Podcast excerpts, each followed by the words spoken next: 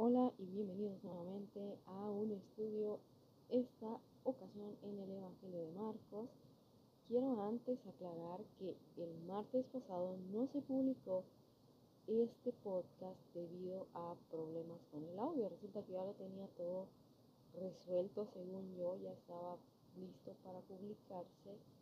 Sin embargo, este, al igual que otro que ya tenía, técnicamente tendrían que estar programados, resulta que cuando los revisé, pues uno de ellos, que era este, tenía problemas en que la secuencia no se grabó completa, aunque no sé con exactitud qué fue lo que pasó porque habían partes que sí se grabaron partes que no y luego seguían como 15, 20 minutos de puro silencio, entonces decidí quitarlo y ya no publicarlo.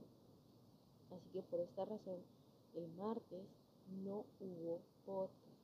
Pero a partir de los siguientes martes ya habrá. Entonces, para entrar a nuestro estudio, vamos a ver primero eh, en el tráiler. Yo les daba hay un pequeño recorrido por lo que compone el contexto de Marcos como la introducción. Sin embargo, aquí vamos a ir aclarando algunos detalles sobre el contexto histórico y después vamos a entrar a nuestro tema. En realidad hay mucho que decir de este evangelio, pero aquí a grandes rasgos solamente les voy a dar parte de lo que está, de lo que compone el contexto histórico de Marcos. El evangelio de Marcos es caracterizado por ser el más corto en comparación a Mateo y Lucas. Aunque el escritor no muestra su autor, la evidencia externa muestra que fue Juan Marcos, según el testimonio de Papías, Ireneo, el canon Muratori, Clemente de Alejandría, Tertuliano, Orígenes, Jerónimo y Eusebio, quien fue historiador de la Iglesia. Estos testimonios datan del año 325 después de Cristo.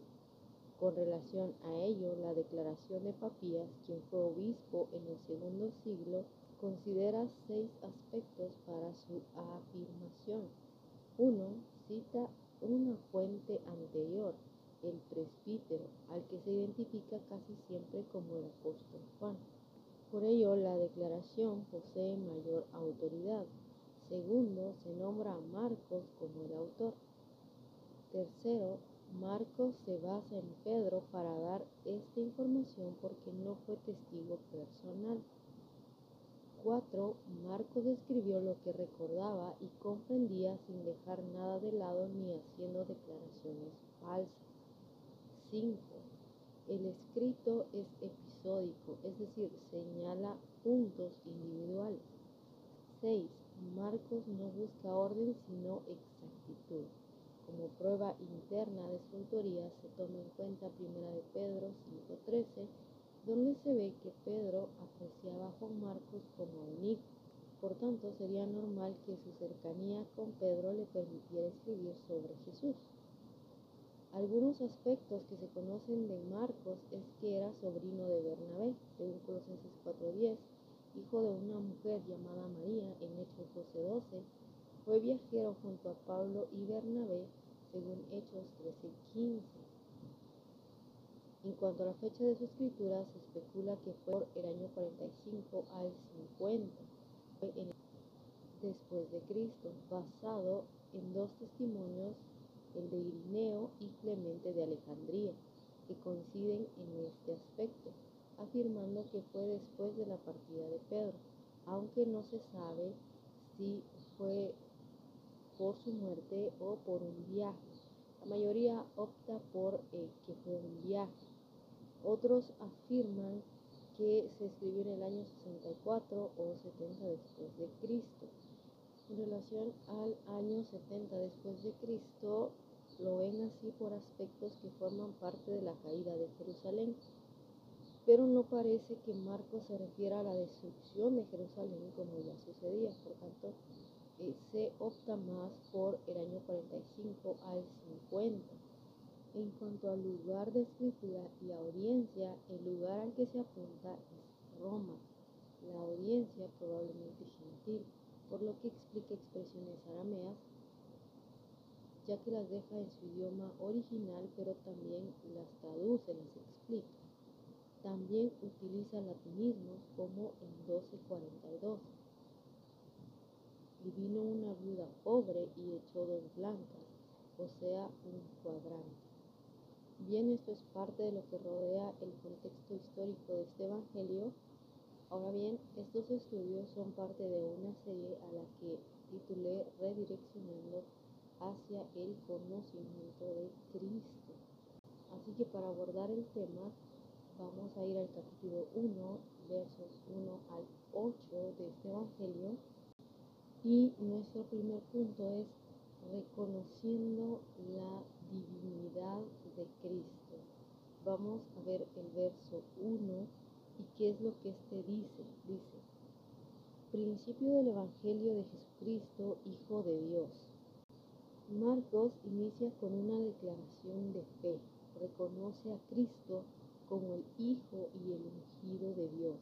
Esto fue profetizado por Isaías en el capítulo 42 y verso 1 de ese mismo libro y este texto dice de la siguiente manera, He aquí mi siervo a quien yo sostengo, mi escogido en quien mi alma se complace. He puesto mi espíritu sobre él y él traerá justicia a las naciones.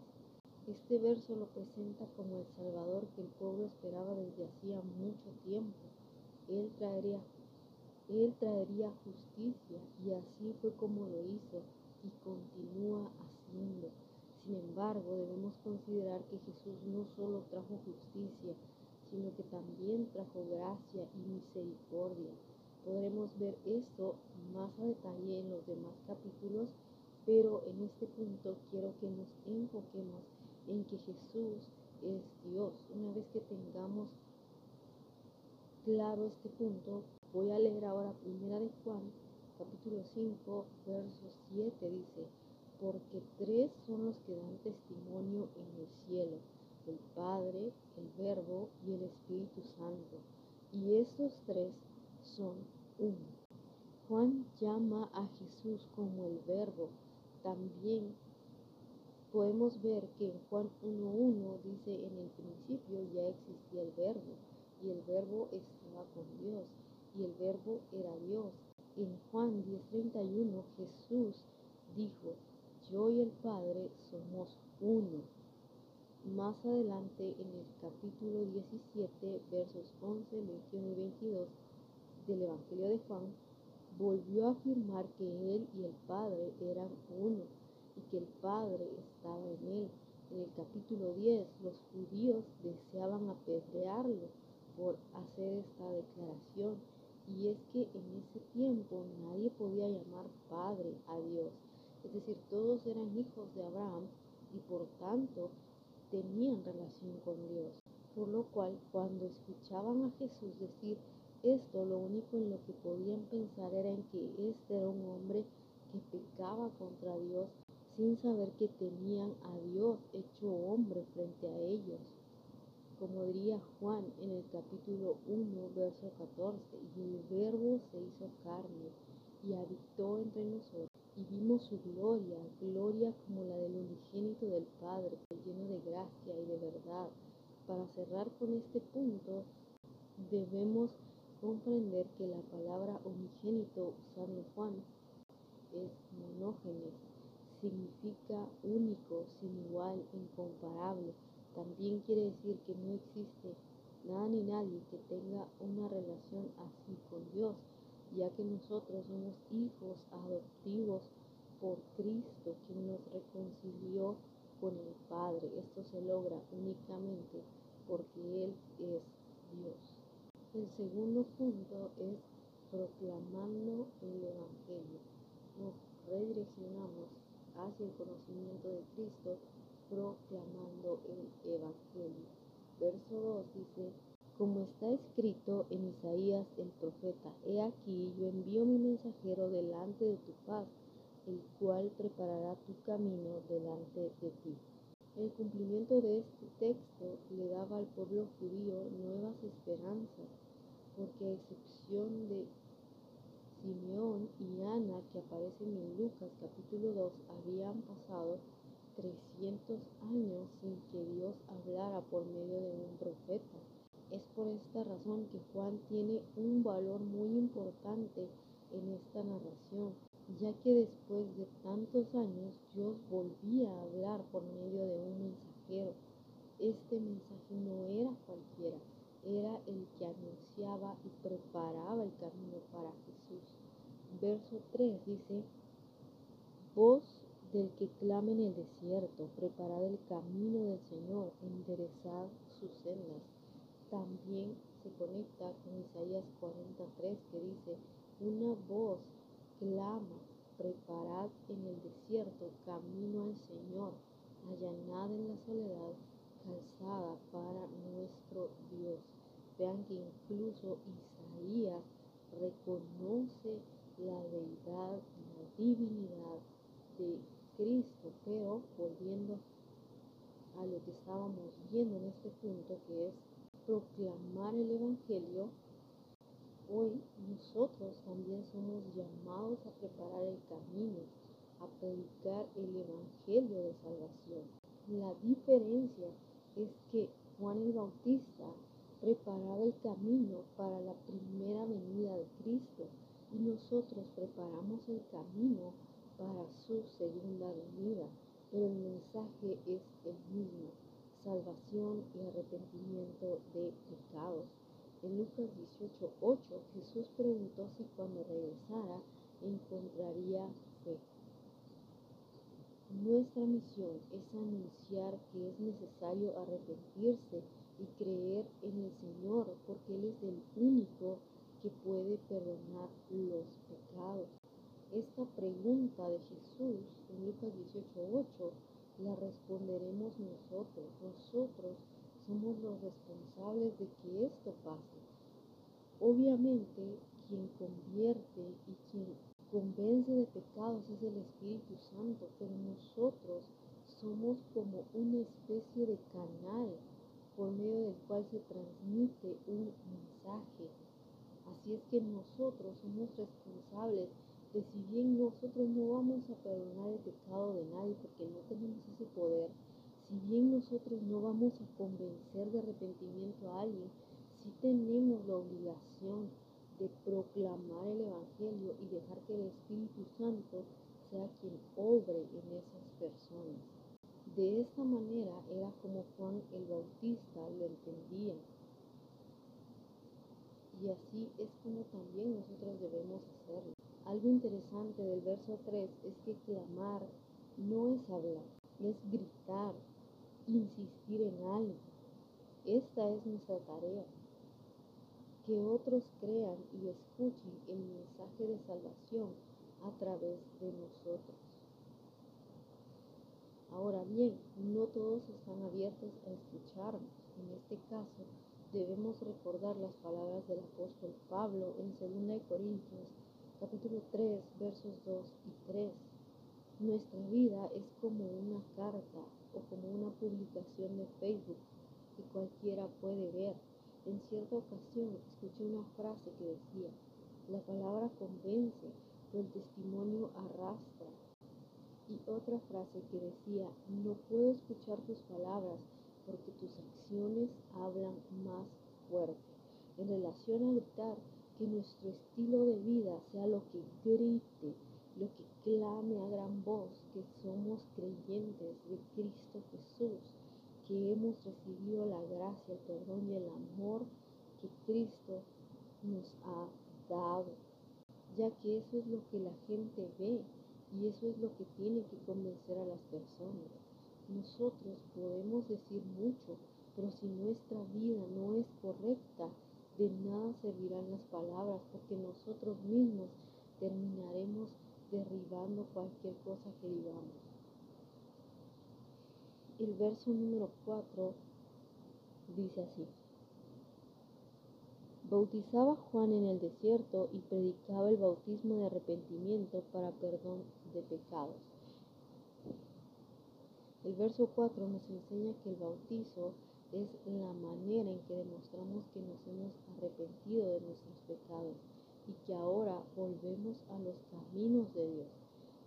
De tal modo que si ustedes no se han bautizado, pero tienen la oportunidad de hacerlo, les animo a que den ese testimonio público. No van a ser salvos por el bautismo, no los va a volver más santos el bautismo, sino que esta es una manera de dar testimonio público de nuestro arrepentimiento y deseo de vivir de manera que honre a Dios. Tercero, dejando de aparentar. Vamos a ver los versos 5 al 8, que son los versos con los que finalizaremos Dice así. Y salían a él toda la provincia de Judea y todos los de Jerusalén y eran bautizados por él en el río Jordán confesando sus pecados. Y Juan estaba vestido de pelo de camello y tenía un cinto de cuero alrededor de sus lomos y comía langostas y miel silvestre y predicaba diciendo, viene tras mí el que es más poderoso que yo, a quien no soy digno de desatar encorvado la correa de su calzado. Yo a la verdad os he bautizado con agua, pero él os bautizará con Espíritu Santo. Estos versos nos muestran que la apariencia no es lo importante, sino el mensaje. Juan no era una persona que se veía bien, pero su mensaje era verdadero y por eso la gente lo escuchaba. Tal como dije antes, nuestra vida hablará más que nuestras palabras, pero hay algo más que quiero enfatizar y es una pregunta para cada uno de nosotros. ¿Por qué hoy en día para nosotros como la iglesia muchas veces, no voy a decir que en todas las iglesias, no voy a decir que todos los cristianos, pero me voy a incluir para no decir que nunca lo he hecho porque a lo mejor inconscientemente lo he hecho o lo hemos hecho y es porque para nosotros es tan importante cómo se ve una persona, porque es tan importante la apariencia, porque muchas veces santificamos a alguien o descalificamos a alguien totalmente por cómo. Pensemos en alguien que vista de la manera que nosotros consideremos que es la manera correcta en la que debería estar dentro de una congregación o que debería enseñar en una congregación. No sé qué figura tengan ahora en mente, si es alguien que utiliza pantalones rotos o es alguien que utiliza trajes formales. Lo que sí sé es que si esta persona tiene un mensaje de verdad como el de Juan el Bautista, Dios no se Dios no se va a detener a limitarlo por su forma de vestir. Porque saben, esto es justamente lo que pasaba con los fariseos. Los fariseos tenían vestiduras sacerdotales. Los fariseos tenían un lugar de adoración. Los fariseos tenían un lugar en donde estar. Tenían una posición que cuidar. Y lamentablemente utilizaban esto para estafar al pueblo, para condenar al pueblo. Si los fariseos hubieran tomado la molestia de ver las escrituras como el Señor quería que las vieran, no hubieran conspirado contra Jesús, no hubieran hecho que el pueblo terminara de perder la fe. Juan era hijo de un sacerdote del templo. Quizá él también podría estar en el templo. Quizá él también tendría que usar las vestiduras sacerdotales. Sin embargo, él entendió que la necesidad de Dios es tan grande que es necesario salir y predicar. Dejemos de aparentar santidad externa y busquemos santidad interna que se refleja en el externo, porque Dios ve el interior del corazón. En 1 Samuel 16, verso 7, encontramos a Samuel buscando un nuevo rey para el pueblo de Israel. Estando Samuel en la casa de Isaí, Él ve a los hermanos de David y los ve con agrado porque son hombres que tienen porte de rey. Sin embargo, en el verso 7, Dios le dice a Samuel lo siguiente. Y Jehová respondió a Samuel, no mires a su parecer, ni a lo grande de su estatura, porque yo lo desecho, porque Jehová no mira lo que mira el hombre, pues el hombre mira lo que está delante de sus ojos, pero Jehová mira el corazón. Cuán importante es para Dios nuestro corazón. Dios no se enfoca tanto en cómo nos veamos. A Dios no le importa si somos altos, bajos, si tenemos mucho, si tenemos poco. Probablemente David, aunque era de buen aspecto, según, según el mismo texto, no aparentaba ser un buen rey, no aparentaba tener la capacidad suficiente. Quizás Juan a los ojos de las personas, como los fariseos, no era digno. Sin embargo, no solo se veía como uno de los profetas del Antiguo Testamento, sino que él tenía ese mismo mensaje que ellos tenían. Adoración al Dios verdadero, al Hijo de Dios. Hay mucha necesidad de volver a escuchar a gente que de verdad hable de parte de Dios. Y nosotros deberíamos ser esa gente. Esa gente que lejos de condenar, trae edificación. Si bien es cierto que tenemos que enseñar cuál es el pecado, no está en nosotros el juzgar, no está en nosotros el señalar. Una cosa es enseñar y otra cosa es señalar. Necesitamos más gente que hable de la palabra de Dios. El verso 7 nos enseña que reconocer la divinidad de Jesús provoca en nosotros humildad. Juan declara que no es digno de desatar encorvado la correa del calzado de Cristo. Juan está diciendo ni siquiera soy digno de poner mi rostro en el suelo y así tocarle los pies, los zapatos, las sandalias, lo que sea que tuviera puesto. Juan es una persona humilde. Juan no busca su propia gloria. Juan está ahí para hacer que la palabra de Dios se cumpla, que los pueblos puedan volver a tener esperanza, que todas las personas reconozcan a Cristo. Y el verso 8 de este pasaje, cuando Juan el Bautista dice que Jesús va a bautizar en el Espíritu Santo, se cumple en Pentecostés cuando Jesús permitió que todos recibieran al Espíritu Santo. Ahora todos somos bautizados y habitados por Él cuando creemos en Él como nuestro Salvador. Ya no hay necesidad de estar pidiendo que el Señor nos bautice, que nos bautice nuevamente con su Espíritu, porque el Espíritu ya está en nosotros. Una vez que creemos en el Señor como nuestro Salvador, automáticamente el Espíritu está en nosotros.